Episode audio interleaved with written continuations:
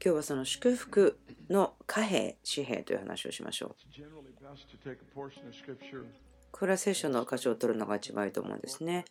その本、その章の文節に沿って学ぶことなんですけども、それをするときにやりますけども、そのイエス様が働く、機能するその原則があるんですね。それを私たちにつけ見つめたいんですね。この世界はどうして作られたでしょうか？言葉。世界はどのようにして作られましたか？その言葉が語られたことですね。信玄が言いました。その命と死は下の力の中にありますと言っています。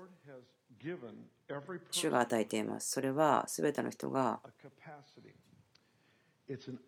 ある能力がありますね。キャパシティ。それはその無制限の豊かさ。そこには制限はなく、例えばあなたが考えることだけならこう見てください。超自然的なリソースがあって、それが宣言するというところから意識的に解放されます。でも私たちは時々に勘違いしてしまって欲しいものを言えばそうなる。でもそうではなくて、このことを聞きたいんですね。そのお父さんの心を知るということ、ベニさんがとても上手にやってますけども、その事柄に対してのことを知り、それを聞き、それを受け取り、それを主が語られたことをリリースしていきます。この部屋にいると全ては、毎日の生活の中で誰かの人生を変えたりまた影響する、またインパクトを与える。彼らの人生が、まあ、その歴史を一時的であってもその人生を通して変えることができる。そのすごく難しいことではなくてすごくシンプルなことによって人々に影響を与えることそれを持っています。その能力が与えられていますそれは聖書の中としてずっと見ることができますけども神様が与えたものそれは言葉を通して他の人を祝福する能力ということです。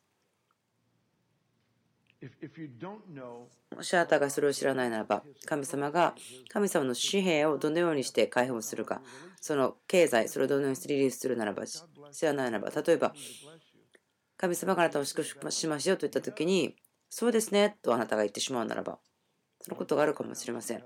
それは、そうですねというならば、もう十分持ってますよと言ってしまうことになります。私、それをやってしまっていました。自分がまあ、自分が開けてしまった穴を今見ていってるんですけども誰かが来てですねそのいい心でやったとしてもでもそこには交換ということが起こるんですねその見えてない領域というものがあって私たちはどのようにして協力していいか分からないんですねどのようにしてオペレートしたらいいのか分からないことがありますそれをじゃあ絵にしてみましょうか例えば聖書からいくつかの中のところを使いたいんですね。理解ということをとても大事にしています。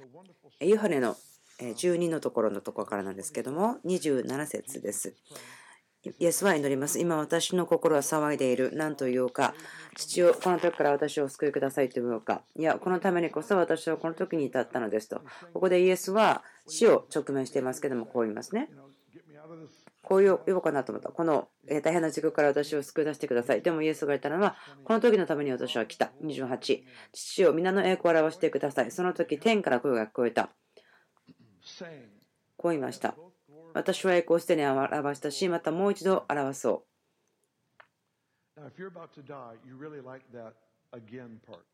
う。またもう一度ということをすごく好きじゃないかなと思うんですね。ここに言いたいんですけども、ここに原則があります。パウロに教えた原則ですけども、その、まあ、威厳で祈るとか、威厳でしゃべるということ、また予言ということ、こういうふうにしました。例えば、ベルみたいな話をしましたね。そのはっきりとした音が分からなければ、コミュニケーションすることができることがありませんよと。威厳は礼拝とか、また賛美には最適ですけれども、公の前で語るには言葉、言語でないから役に立ちませんと言っています。で、パウルはその語るということを言ってますね。その語って理解をされるためであると言っています。ここでイエスが祈ったことは、そして父はその肉の声ですね。肉で分かる声ですね。肉声ですけども、こう言いました。その群衆のところに対してこう言いました。私は栄光をすでに表したし、またもう一度栄光を表そう。これは父が言いました。でそこに立っていた人々は聞いてこう言いました。これは雷である。他の人はこう言いました。えー、見つかりがあの方に話したのだと。イエスがここではっきり言っていました。ここで30ですね。イエスが答えて言われた。この声が聞こえたのは私のためではなくてあなた方のためです。この言葉は誰のためですか？人々です。群衆です。わかりますか？父は語りました。そしてイエスは言いました。私にではなくて、あなたのために父が語りました。人々はどう聞いたんでしょうか？雷を聞きましたか？または、見つかりがあの方に語ったのだと思ったんでしょうか？超自然的な声が来て、また自然的な解釈、またその超自然的な説明がありますけども、でもそれは超自然な声だけでも自分に対してではないよというものでした。多くの人々が神様がしていることを捕まえることができませんけども、それは自然的な説明をしてしまうか、またはここであってもそうでしたね、リバイバルが始まった時でしたけども、これは神様だということは分かっていますけども、私たちがそれをどうにかすることもできませんよと言ったんですね。ということは、見つかりが喋っていると。これは超自然的な働きであるけど、私たちにとってのものではないと言ってしまう。分かりますか？もしあなたがこのストーリー全部見るならば、イエスが言ったのはこれはあなたのためですよと言った。33じゃなくて先に進みましょうか。37枚ですね。イエスが彼らの前でこのように多くの印を行われたのに彼らはイエスを信じなかった。文節はこう言ってます。不信仰。人々の心の中にあるものは彼ら人々を何かある状況に先に置いてしまった。フィルターをつけて消えてしまうような不信仰がフィルターになってしまったんです。父から彼らに来たものはピュアであってクリアであったんでしたけれども、しかし不信仰がそれを聞き、それを雷として聞いてしまったり、また見つかりの声だと聞いてしまった。問題はコミュニケーションの中にあるんですけども、それは父の声が問題なのではなく、それは心の状況、どのような心に語られているかということが問題になりますね。わかりますか？私たちみんなそうですけれども、私これ見た時に、ああ、こいつら頭悪いなと思ったことないんですね。ああ、自分そのことやったことあるよと思うんですね。ああ、そうだそうだそうだと思うんですね。神様が言ってることがあなたが心配すぎて焦りすぎて理解することができない。父が語ってそれにはっきり語ります。でも彼らはそれを聞かなかった。音が聞こえただけ。または超自然的な働きだけでも彼らのものではなかったと思ってしまう。はい、えー、ヨハネの20に飛んでもらいましょうか。私たちが最近読んだとこですけれども、私にとってはとても楽しいとこなんですけども、イエス様が死なれてよみがえって、そして、え人たちは隠れていましたね。それは次何が起こるのかが分からなかったんですね。あ次に死ぬかと思ったんですね。19節です。その日、すなわち週の初めの日の夕方であった。弟子たちがいたとこでユダヤ人を恐れてドアが閉めてあったが、イエスが来られ、彼らの中に立って言われた。平安があなた方にあるように。わかりますか？もしあなたがこの部屋の中にいて、他の人たちを恐れてしまっていたんですね。まあ12人いたけども、一番最後の人は自殺してしまったから、残り今従っていて、いた人はイエス様は十字架にかけられてしまって部屋で恐れていた。誰かがやってきた。誰かが分からなかった。壁を通って入ってきたんですね。そういうにですね、平安が平安があなたの中にあるように。これも神経質な11人の人たちに対して全然こう安心感はなくて、私が思うのはイエスが蘇ってから何回か姿を現してるんですけども人々はすぐイエスだと分からなかったようです。3回か4回かですね。違うところでイエスが現れてるのを読むことできますけどもなぜかその蘇った体というのは違ったと思うんですね。同じだったけども違ったというふうに思います。でもその会った人たちというのはそのエマオの路上のようにそのテーブルに座ってパンを裂くそしてそれがあったら目が開かれて分かったその時まではイエスと話してたことが分からなかったんですね。コネクションがなかった。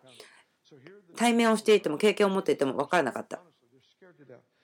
イエス様は本当に人々を驚かせてしまったんですね、ここで。ですから平安があるようにと言っても人々を安心させることができなくって。ということですね。こう言いました。でも人々は分からなかったんですね。主は彼らを祝福したけども彼らは分からなかった。20節こう言ってイエスはその手と脇腹を彼らに示された。弟子たちは主を見て喜んだ。ということは、この最初のところで彼は喜んでなかったというのも分かりますね。この時に喜んだんです。イエスはもう一度彼に言われた。平安があなたにあるように。大丈夫ですか？すごく驚きすぎたみたいですねと。とても驚いたと思いますけども、でもイエス様が手と脇腹を見せましたね。彼らがその恐れから出ていって、彼らのデスタニーに入っていくのを助けたんですね。こう言いました。私ですよ、その傷跡見てください。見える、傷跡がわかる。そして人々はイエス様だと分かった。で、2回目にここで言いました。平安があなた方にありますように。これを捕まえてください。言葉というのの中にリアリティが解き放されました。現実が解き放たれてきました。その思いではなくて、その例のところを見なかったら何が解き放たれたか私たちは受け取れないことがあります。そんな極端なような経験には聞こえないと思うんですけども、私の人生の中ですごく重要なレッスンがありました。ある町で、ソルトハウスというところでミニストリーしていました。そのケーブマンだった時ですね、その山の中に住んでた時ですけども、ヒッピーとかその麻薬中毒な方たちと一緒に働きました。のために働いてきましたけども、まあ、話を短くしますといろんな人たちですね。いろんな家があったんですけども。でこのミニストリーのために今日なんかお家を買うためですよと言ってある家を見つけてかこうドアにノックをしたんですね。であなたこの家買いたいんですかというふうに言われたんですね。そうですね、なんで知ってるんですかと。で、私は夢を見てたんですよ。いろんなことが起こったんですよと。で、人々はこの家でですね、あ薬を売っていた。で、カナダとかいろんなところ、メキシコから、なんかこの家でそのドラッグを売り買いしてたんですよというふうに示された家だったんですけども。だけど、そのお家が変わったことがあっても、人々はドラッグを売ったり買ったりする場所だと分からなではないよということが分からなかったんですね。だから私たちは、そこになんか私たちとこう討論するのが好きな学校の先生がいたんですね、その場所にいた時に。で、私たちもどうしていいか分からなかったので、まあ、討論をしたし、私たちよりもこう賢かったんですね。私たち自分の最善をしたんですけども、私たちの最善をしようとして頑張りましたけど、神様のあまり意味で、いろんなことの中から私たちを助け出してくれたんですね。そして私たちが泳ぐことを助けてくれて、一生懸命一生懸命一生懸命泳いで筋肉がつきました。あまり人々の人生を変えることはなかったけども、私たちとにかく学んでいました。何か悪魔を一番最初に追い出した時のような話とかそんな話ですね悪魔も出てたけどその人も出てってしまったかもしれません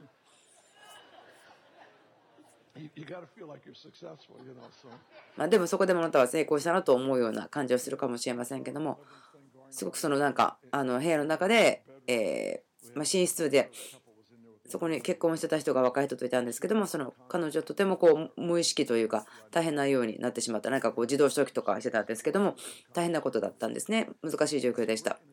私たちはその隣で祈ってたんですけども神様私たちどうしていいのか分かりませんと。この本の中には書いてありますけどもこの悪霊は出ていかなきゃいけないと思うんですけどまだこの悪霊たち出ていく感じがしません。どうしましょう。私たち祈ってるけど祈ってるけどという感じでした。こんなことなんかこう隣の部屋からいろんなあ変なことが起こっている音は聞こえますと言いました。神様。エンデン・ジョースという女性の方が私たちの教会にいました。エレン・ジョース彼彼女はこういうことできるんですよねと。だから彼女に私たちは助けが必要だから彼女が私たちのために祈ってくれると神様言ってくれませんかと思った。であと45分ぐらい経って完全に彼女は自由になって出てきたんですね。ですごいなと思ってそれ土曜日の夜でした。で次の夜日曜日でしたからその女性園児さんが来て私たちあなたのために乗りましたよと言った。ああそうですか。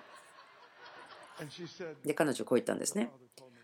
天のお父さんがあなたが私に祈ってくださいということを言ったでしょというふうに言ってましたよと。はい私は驚きました。ああもう全然自分価値ないんですね。まところでその学校の先生の話ですね。その学校の先生が来ていて、まあ、彼に対して私はいろんなことをシェアしたかったんですけどもよく帰ってきていろんな話をしました。でも討論だったのですごくこうフラストレーションがたまりました。ある日止まって座っていてそこですごく今も学んでいるけども良いレッスンを受けました。ここから話しました。ここからではなくて。私は彼を見てこのこういうふうに言いましたイエスは本当にあなたを愛していますよ。それを感じることができました、ここから。本当にここから出てきました。私の心から出てきましたというところです。イエスはあなたを愛しているよ。私たちがこの方と話した、ずっといろいろ話したんだけど、その時だけ沈黙がありました。そのヨハネの6で言ってますね。私の言葉は霊です。そしてそれは命ですと。父が言ったことあなたが言うならば、そこには臨在が言葉から解放されることがあります。ですから私が語るときにそこで何かが起こって、彼女はそこで、彼はそこでサイレント、静かだったんです。そんなにこう、わーっていうわけではなかったけども、でも何か彼らは語ることができなかった。何か神の臨在がそこで解放されたのでというのは分かりました。で、ああ、座ってって考えていて、ああ、なんかこれはいい感じだなと思って、あもう一回言ってみようかなと思ったんですね。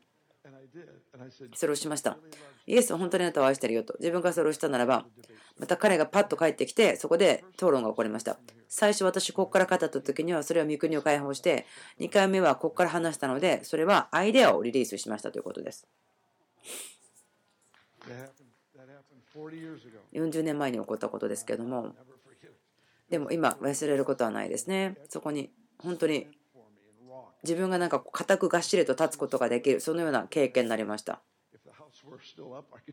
まあ、今、その時の家がですね、またそこにあれば、ここの場所だよということできると思うんですけども、主が語り、私が語った。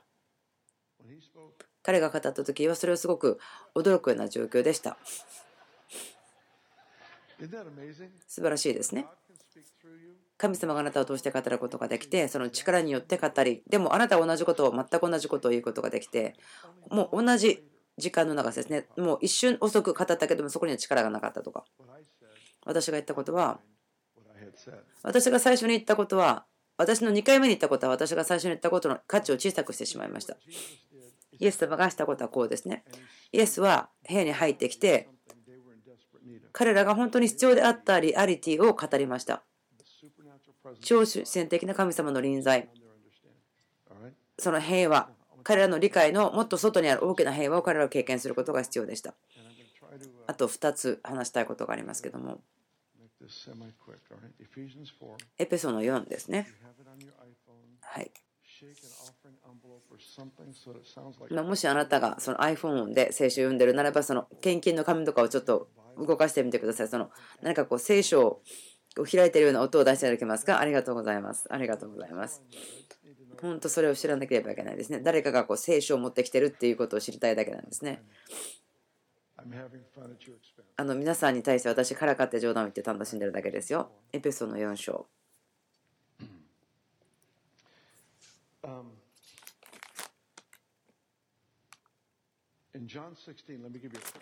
少しコンセプトの話をしましょう。ヨハネの16卒ではこう言っています。イエスは私はあなたに多くのことを言いたいことがある。でもあなたは今それ理解することができません。あなたはその重さを全部あなたの上に対してそれを話すならば私の心にあることを全部話すならばそのリアリティの重さそれをあなたは受け取りきることができません。その祝福になるべきのことですけどもでもその正しい場所に力がなければその言葉の重さというものがあなたに多くかかりあなたに力を与えるべきのものがあなたを反対に壊してしまうよということです。分かりますか？多くのことを私は話すことができますけど今理解できませんと。しかし精霊は私の中にあるものを取り、そしてあなたに与えますよ。こう言っています。父が持っているものは私のものです。そして精霊様はそれらを全てあなたに与えていますよと。彼はこう言っています。精霊は宣言します。語ります。ですから想像してください。その結びついているものがあります。全て権威とか領域。また作られたもの、すべてのもの、存在するもの、アイデア、コンセプト、すべての領域ですね、そこにあるもの、それは like バンクホールみたいな感じで、お父さんのものであって、そしてお父さんはそれを巫女に与えた。イエスはこう言いましたね。精霊は私のものを取り、ですからそのバンクブックに行って、宣言します。私のものを取り、言葉に対して書いて、そしてあなたが語るとき、私が語るときに、イエス様の講座からあなたの講座に移されますよということですね。ですから、神の語ることを聞くことを学ぶ、そのことはとても大事だということですね。それは動かすからですよと。イエスがあなたの人生の中の相続として渡されます。その高さ、その現実感、その話すということの力を話したと思うんですね。で、これは、まあ、アビュース、間違った使い方をされているので、その話を説明したいと思います。エペソ4章。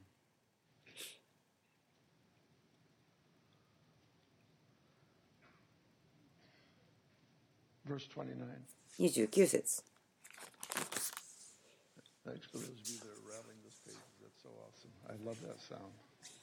このページがめくられる音が好きですけどもいいですね。悪い言葉を一切口から出してはなりません。ただ、必要な時、人の徳を養うのに役立つ言葉を話し、聞く人に恵みを与えなさい。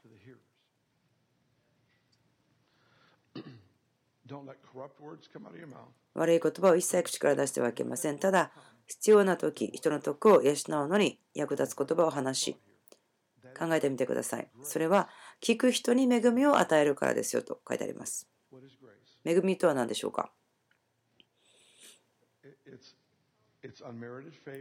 買うことができない大きな行為ですね。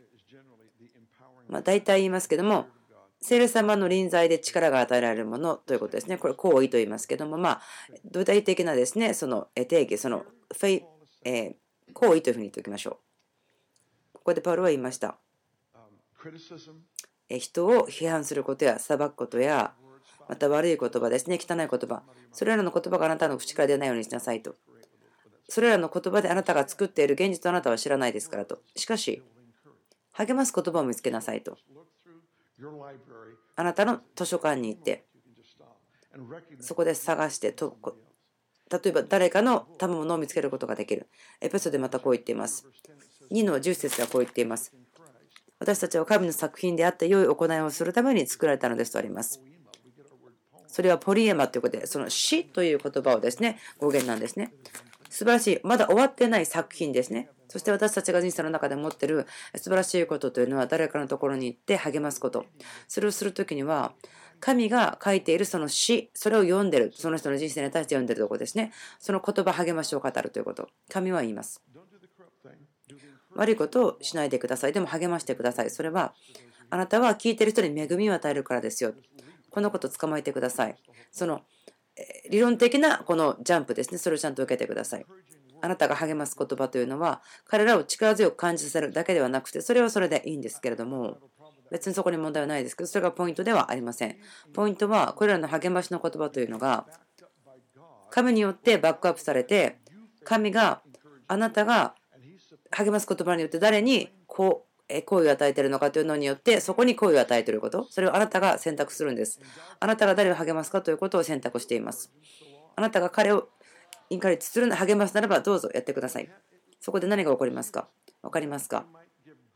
それによってあなたは聞いている人に恵みを与えるからです。恵みでもそれをあなたがあげるわけではないですね。神様が恵みをあげる方なんですけども、でも私たちが誰かの人生の中にその神の書きかけの詩を読んでいく、そのことを見つけるならば、私たち昔ですね、その自分たちの子供たちが小さい時ですけど、クリスとキャシー、またベニと私たち子供に対して、とても小さな子供として私たちそのグループを作ってこうやってたんですね。誰かを選んで、彼らに神様がその人の人生の中で何やってるかを聞いてそれを励ましてくださいと自分の子供とはすごく小さい時からですねその予言をするということ励ましの言葉を語るそのことをやっていましたなぜならばその人のこう、えー、内容とかまた特徴、そういったことを読むことを覚えたんですね。見ていくことを覚えたんですね。ある時、エリックこう言いました。彼の名前はダニエルと言います。そして、預言者、ダニエルのような聖書のような人ですと。でそこでその言葉を語っていたんですね。彼がこのダニエルさんのことを感じていましたけども、小さな子供がそれらのことをやっていました。それはあなたが訓練することができます。あなたの子供、あなたの子供も訓練できるから、あなた自身のことだって訓練することができるんです。このことあなたお家で練習することもできるんですよ。本当ですよ。毎日。私の人生の中でやりたいことは毎日が人を励ますものなること。人々の目を見て、神様の美しさを見て、それを語ること。語ることないでしょうか。私の言葉をその人をまず励まします。そして私の言葉は命です。霊ですから命を与える。そして何かが解放されます。私が語った後に何かが解放されます。神が語るんです。そして神様の、神様の行為というものを解放します。そして私の言葉をその行為によって追ってくれるんですね。どうやって測るか分かんないんですけど、でも私にとっては、神様の行為がどこに行くかということを私が選ぶことができるような、そんな感じがするんです。だからもしかしたら、それはあなたが許した人、それは許しますよということかもしれません。でもあなたが許さないならばというふうになるのかもしれません。はい。ここで始めようと思いましたですけど、ここで終わろうと思ったんですね。えー、民数記の6章を開けてください。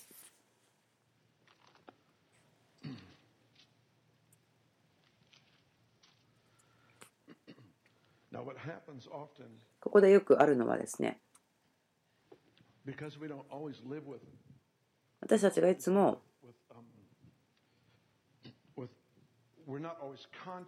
またはその注意していないんですね。神様がどのようにものをリリースするのかを注意しない、またその感じていない。神様がそのリアリティをパッと解放したときに私たちは分からないんですね。どうぞこのことを理解してください。例えば私が誰か病の人をパッと見たときに自分の前に励ましたいからあなたを癒したというふうに言いません。励ましのためにあなたを癒された、そういうことは言いません。それは無責任だと思うんです。でも私にはこういうことがありました。神様の霊が私の上にあって、私が本当に知っていました。確信がありました。これはもう終わった働きである。それに私は宣言しました。もうこれは終わっていますよというふうに宣言しました。でもそれは、ヨハネ12章のその雲の群衆たちのようでした。父が語り、ある人たちは雷と聞き、ある人は多分これは見つかりが語ってるんだろう。自分に対してではないと思った。ということは、主ご自身が言葉を語ることができます。その人は癒されたと。でも、その聞いた人のそのカテゴリーに対してはまることがなければ、それをミスしてしまうことがあります。多くのこと、私これを見てきました。まあ、私にとってすごくその繊細な部分なんですけども、私が本当にはっきりと分かっていなければ、まあ、その今さっき話したような癒されたとかそのようなその宣言はすることはないんですね。でもある時は本当に分かります。で例えばこういう時ある人がいますね。自分はこのことに信仰ないけど、いや、私には何か信仰があるよと。その不信仰に行かないでと。その不信仰に行ったら悪霊と同してますけども、まあ、分からないというそのニュートラルな状態ならまだいいでしょ。そのふうに言うことがあります。そのこといつも起こればいいなと思いますけど、でもすごく少ない経験ではありますけども、でもそこにいる時には分かるんですね。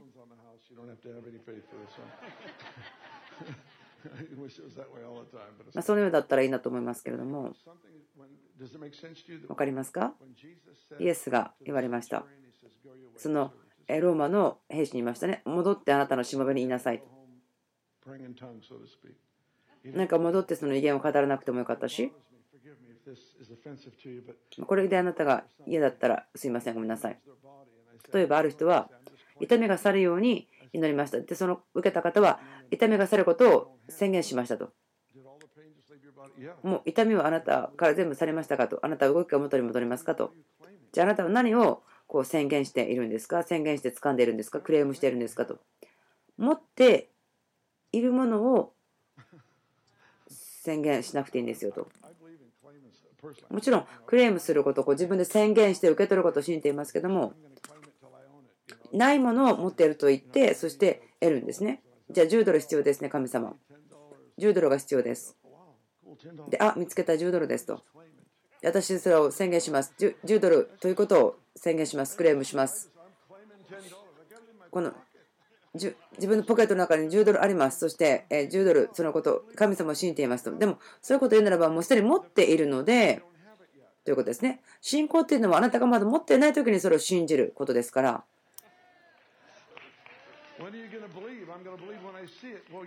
じゃあ、いつ信じますか？と。私、それ、もらってみたら信じますよ。じゃあ、それはもう、信じなくていいということですね。ということになりますね。もう見ているので、それは信じることと違うんです。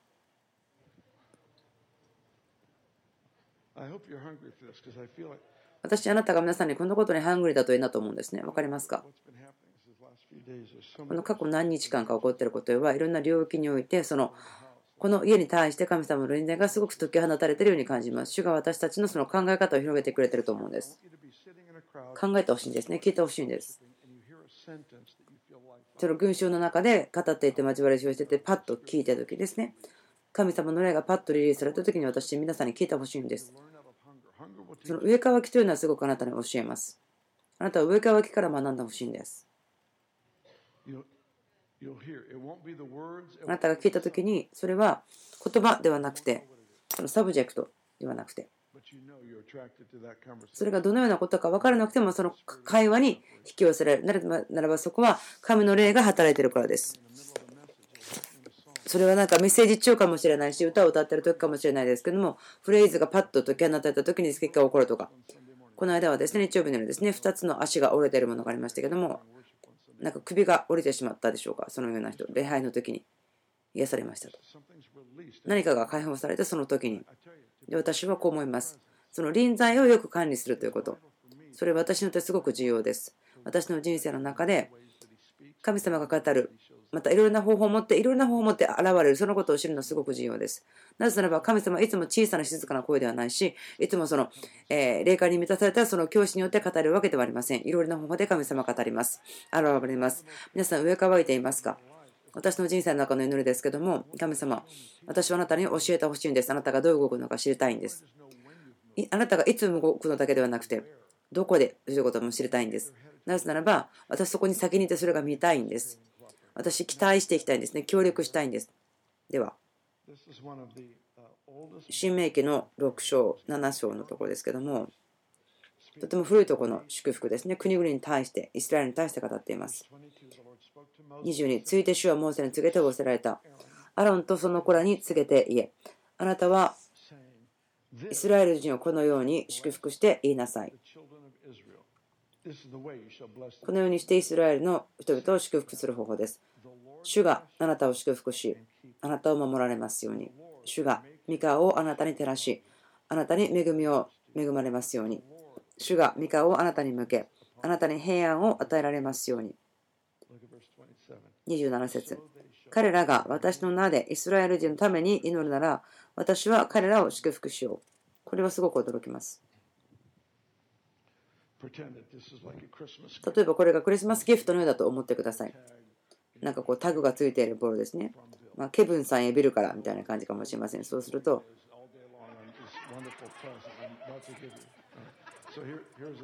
例えば、こんな感じです。このことをイスラエルの人に言ってください。主があなたを祝福し、あなたを守られますように。主が御顔をあなたに照らし、あなたを恵まれますように。主があなたを見返りに向け、あなたに平和を与えられますように。彼らが私の歌でイスラエル人のために祈るなら、ありますね。私は彼らを祝福しますよ。与える人の名前は祝福します。あなたが祝福を宣言するときにそれは移されていくということですね。与える人の名前の祝福が、またそのお父さん、父の祝福がその人の例えばある口座、銀行口座に送られていくようなものです。わかりますか？あなたが誰かのところに来て、励ましの言葉で私は誰かを励ますならば、それが私たち毎日の人生の中ですることができる。例えばレストランでお昼ご飯を食べるとき、そこにいる人たち、私たちにこうサーブしてくる人たちを祝福する、励ますことができる。私たちはそこに行くのが好きなあるレストランがあるんですね。自分たちが関係を作るために行くのが楽好きなレストランがいますね。その人たちを励ますために行くんですね。そして王の祝福するため。私たちの人生のために彼らはそのインベストしてくれていますからと。それはあなたが彼らに印をつけてるということですね。その行為ということ。そして行為というのは、その与える人の名前を運ぶんですね。27節あなたが私の名でとありますね。私の名を彼らにつけるならばと。そのあなたの知ってる人の中の上にイエス様の名前ついてほしいですよね。ここにすごいいいことがありますよね。いいやり方があります。私別に今日がその電動のツールという話をしてるわけではないんですけどもこの話したと思うんですけど以前に。少しこれで終わりましょうか。またまた他のことで終わりますけど。これはえなんか終わりその1終わりその2みたいにしますけど。私がえーとまあ、80年代ですね、うんと昔ですね、初めてイスラエル行った時に、40年前、40年前です、ちょっと今日私考えたんですけども、40年前この年、私は私のお父さんが教えたり、また礼拝ということを話していて、そして神様に対して礼拝によって神様に仕えていた時ですけども彼の教会ですね、まあ、違う場所ですけど頭を垂れてこう祈ってました。神様私の人生をあなたに捧げます。ですから教えてくださいこの一つのこと。あなたに仕えるとはどういうことですか？あなたに奉仕することとはどうですか？と言ってもう40年経ちました。でこのことを言いましょうか？そうです、イスラエルですね。とても楽しかったんですけども、その3つの場所に行ったんですね。そのイエス様が生まれた3つ全部の場所に行きました。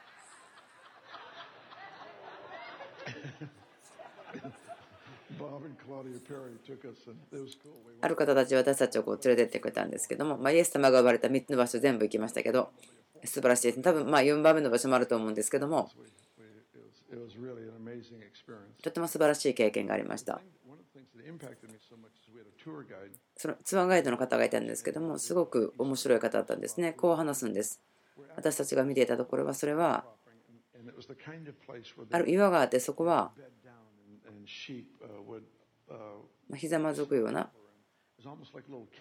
なんか小さな、えー、ホラー穴みたいなとこがあったんですね。まあ、聖書の時代ですからね、今日と全然違うと思うんですけども、その種の巻き方とかいろんなことの話をしてくれました。聖書の時代は、まず先に、え種をパッと巻いてしまって、種が乗ったところに、えなんかこう耕す人が行っていくということですね。ちょっと考えてみてください。面白いですよね。私たちが福音を誰かに語るならば、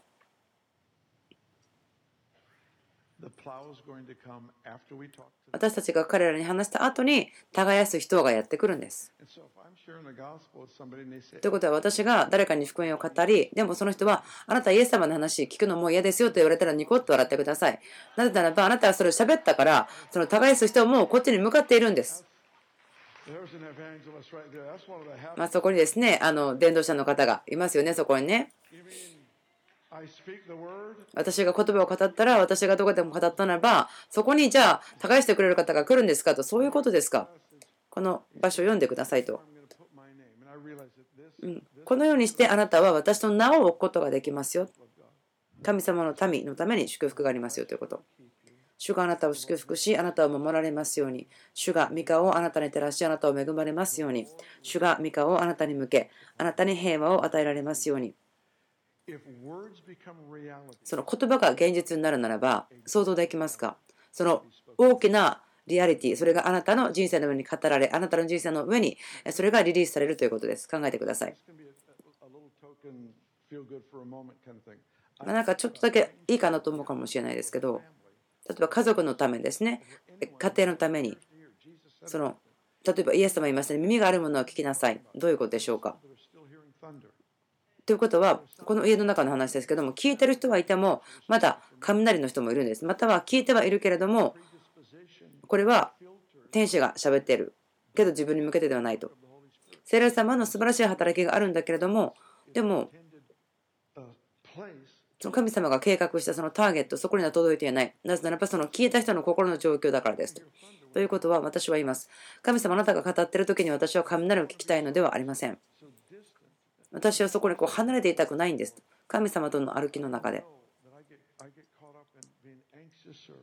ちょっとすごくフラストレーションがあったりとか焦ったりとかそういったことがあります。それはあまりちゃんと聞こえてないんじゃないかなと思うこと。そういうようなことを感じる時があります。神様すごく憐れみ深いので私たちに本当に2回目のチャンスを与えてくださる憐れみ深いと思うんです。私最初ですね神様がこの部屋に入ってた時ですねその壁からスッと入ってきた人とかですね、すごく怖かったかもしれません。でも、私に対してその平安が流されなければならない、そういった経験もしました。偉大な祝福というのは、主があなたを祝福し、あなたを守られますように。あなたを励まします。あなたの子供ですね、語ってみてください。まあ、その聞いてる人にはそう意味がないかもしれないけども、でもそれはいいんですね。あのえバプテスマのヨハネはお父さんが生まれてる赤ちゃん、8日目ですね、祝福しました。でも、それヨハネが覚えてると思いますか？あんまり覚えてないと思いますね。だいたいそれがお父さんがその予言した時にそれを語ってだから書き留めて一生読んでたそうでないかもしれません。でもそれらの言葉は成就しましたね。その父のお父さんの心だったからですと。理解できなくても正しいことをするということは長い間ですね。正しい影響がある素晴らしい影響があるというようなこと分かります。で、これらの方を語ります。主があなたを祝福し、あなたを守られますように。主が御顔をあなたに照らし、あなたを恵まれますように。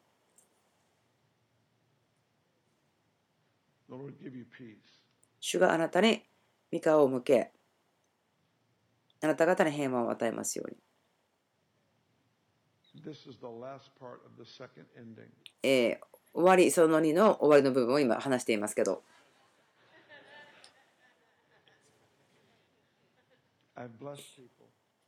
私は人々を祝福します。そしてそれが返ってきます.その人々が邪悪だからではなくどのようにしてボール投げられたボールをつかむようにその受け取り方を知らないためです.そのプレゼントをもらうにはその役割があるということが分からなかった。人々はだからそれはまあまあ普通に言うクリスチャンの言葉だねとか、まあ、宗教的と思ったからかもしれません私その注意深くしてきました。でも例えば、えー目を見て話したいという人がいるかもしれません。そして本当に短い言葉かもしれない。すごく深い言葉とか。でもここから話したいんですね.ここから話したらその人は聞くことができてその人の運命に対して私は投資をするその影響を与えることができるんですね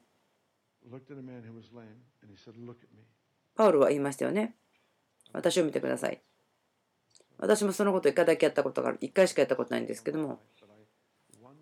一回だけこのこと経験しました。ある女性がすごく病気だったんですけども。彼女は私を見ることができなかったんですね。で私言いました。私の目を見てください。パッて2秒間だけ見てまたスッて話してしまってもう一回見てください。と言って多分今度10秒ぐらいですね。話してしまった。で私もう一回言いました。すごく変なことだったんですけどもでもやっと彼女と私目を合わせることができました。でも彼女が私を見ている時にその痛みは去っていたんですね。でまた彼女が目をそらせると痛みが返ってくる.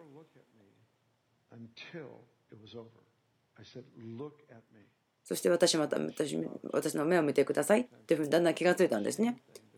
そうするとそのし恥とか痛みですね。それ目をそらしてしまうとまたそれが返ってくる。でまた彼女がそのビルさんの目を見ると分かったんですね私の目を見てくださいと言って。その次私と目を合わせたんですね。で彼女がしていたのは見たことだけでした。でそのことなんか変なことを言うつもりはないしその超自然的な働きはそうであるというふうに言いたくないんですけども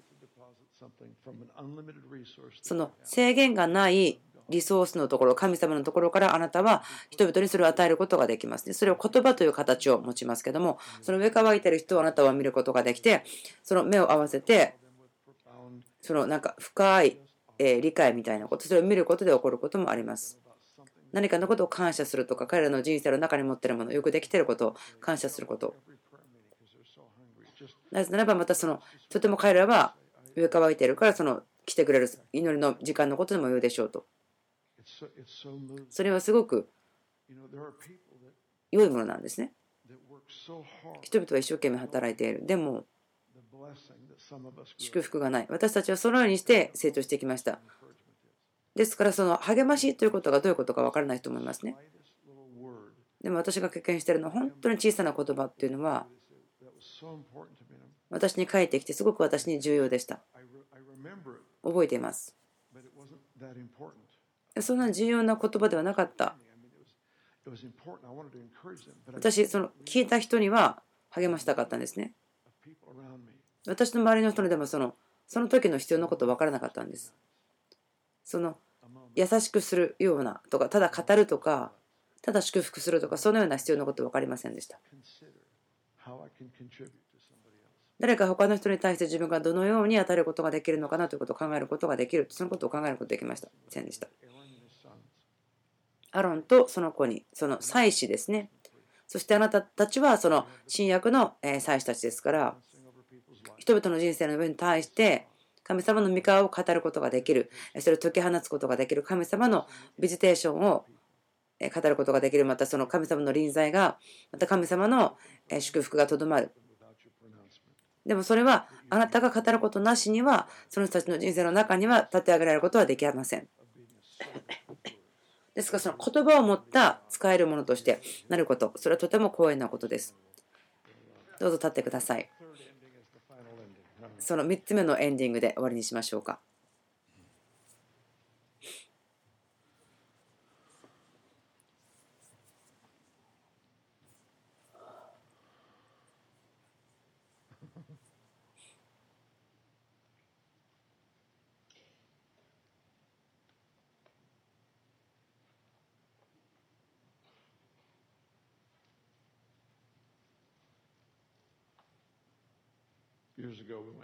何年も前ですけども友達を訪ねていきました。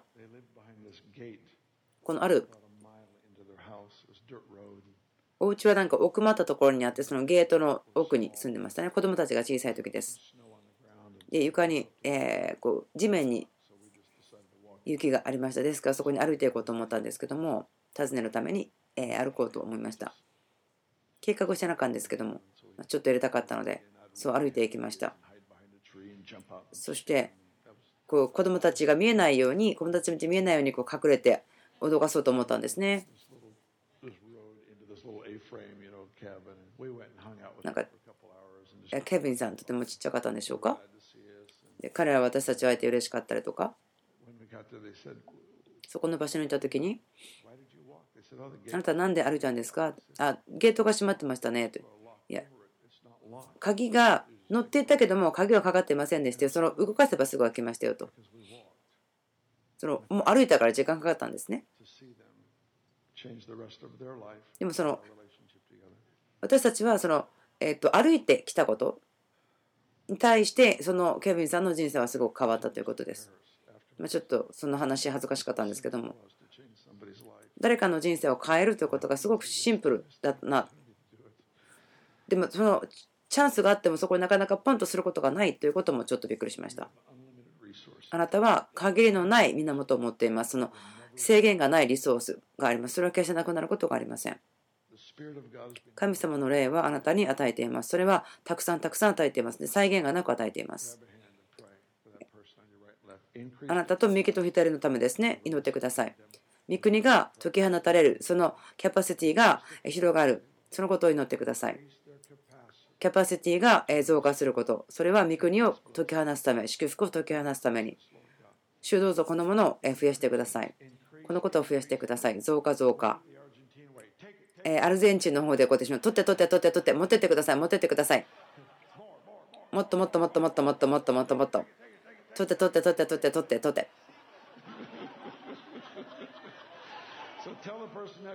隣に取りに行ってください。取って取って取って取って取って取って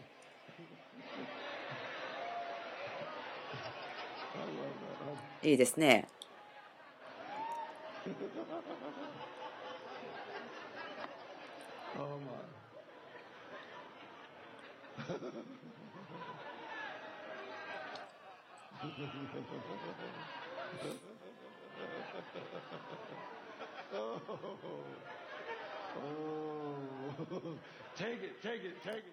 取ってて取ってて取ってて。